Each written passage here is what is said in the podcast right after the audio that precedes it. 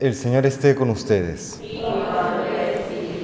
Lectura del Santo Evangelio según San Lucas.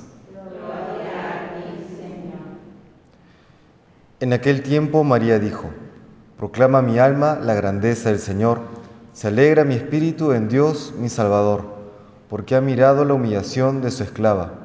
Desde ahora me felicitarán todas las generaciones, porque el poderoso ha hecho obras grandes por mí. Su nombre es santo y su misericordia llega a sus fieles de generación en generación. Él hace proezas con su brazo, dispersa a los soberbios de corazón, derriba del trono a los poderosos y enaltece a los humildes. A los hambrientos los colma de bienes y a los ricos los despide vacíos. Auxilia a Israel su siervo, acordándose de la misericordia, como lo había prometido a nuestros padres, en favor de Abraham y su descendencia por siempre. María se quedó con Isabel unos tres meses y después volvió a su casa. Palabra del Señor.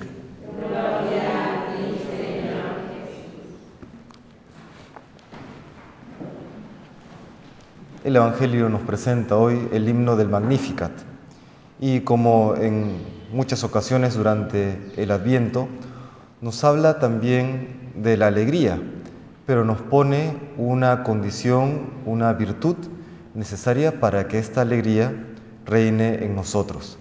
Nos habla de la humildad. Hace este vínculo importantísimo entre la humildad para alcanzar la alegría. Y hay dos maneras, dos formas de vivir esta humildad que, creo que hoy, como siempre, es importante tener presente.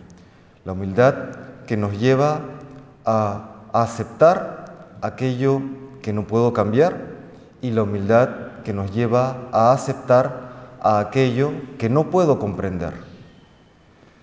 Es inevitable en la vida que nos enfrentemos en una u otra ocasión con este tipo de situaciones, situaciones que quisiéramos cambiar y por más que nos esforcemos, no hay mucho que podamos hacer.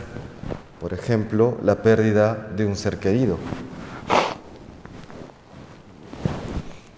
Nos encontramos con personas que han pasado por, por esto y cuando no comprenden y no aceptan esta pérdida, el corazón se llena de amargura, de resentimiento, ya sea a alguien que se le eche la culpa o incluso a veces a Dios. Y a veces también hay ocasiones en las que nos vemos abrumados por un problema, nos vemos abrumados por una situación difícil y no comprendemos o no queremos comprender, no queremos aceptar y experimentamos lo mismo.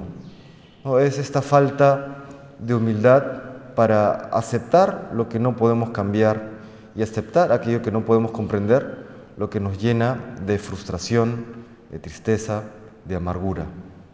Esto no quita que eh, nos esforcemos por cambiar y por comprender aquello que sí podemos hacer, pero hay que ser conscientes que habrán situaciones en que no podremos. Y ahí la Virgen nos da un gran ejemplo, tanto en esta etapa de su vida que nos presenta el Evangelio al inicio de la vida terrena de Jesús, como también y por excelencia es allí al pie de la cruz, María no podía cambiar la situación, por más que quisiera. Seguramente también la situación que vivió ahí al pie de la cruz superaba la comprensión que ella podía tener acerca de la realidad.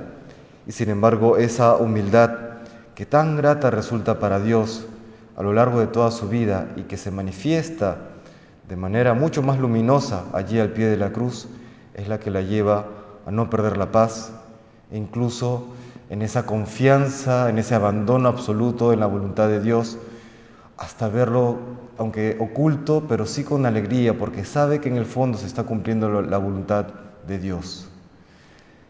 Es la condición necesaria para poder realmente vivir la alegría cristiana, aquella humildad que nos presenta hoy el Evangelio en el corazón de María y humildad que también pedimos para cada uno de nosotros. Que el Señor nos conceda esta gracia.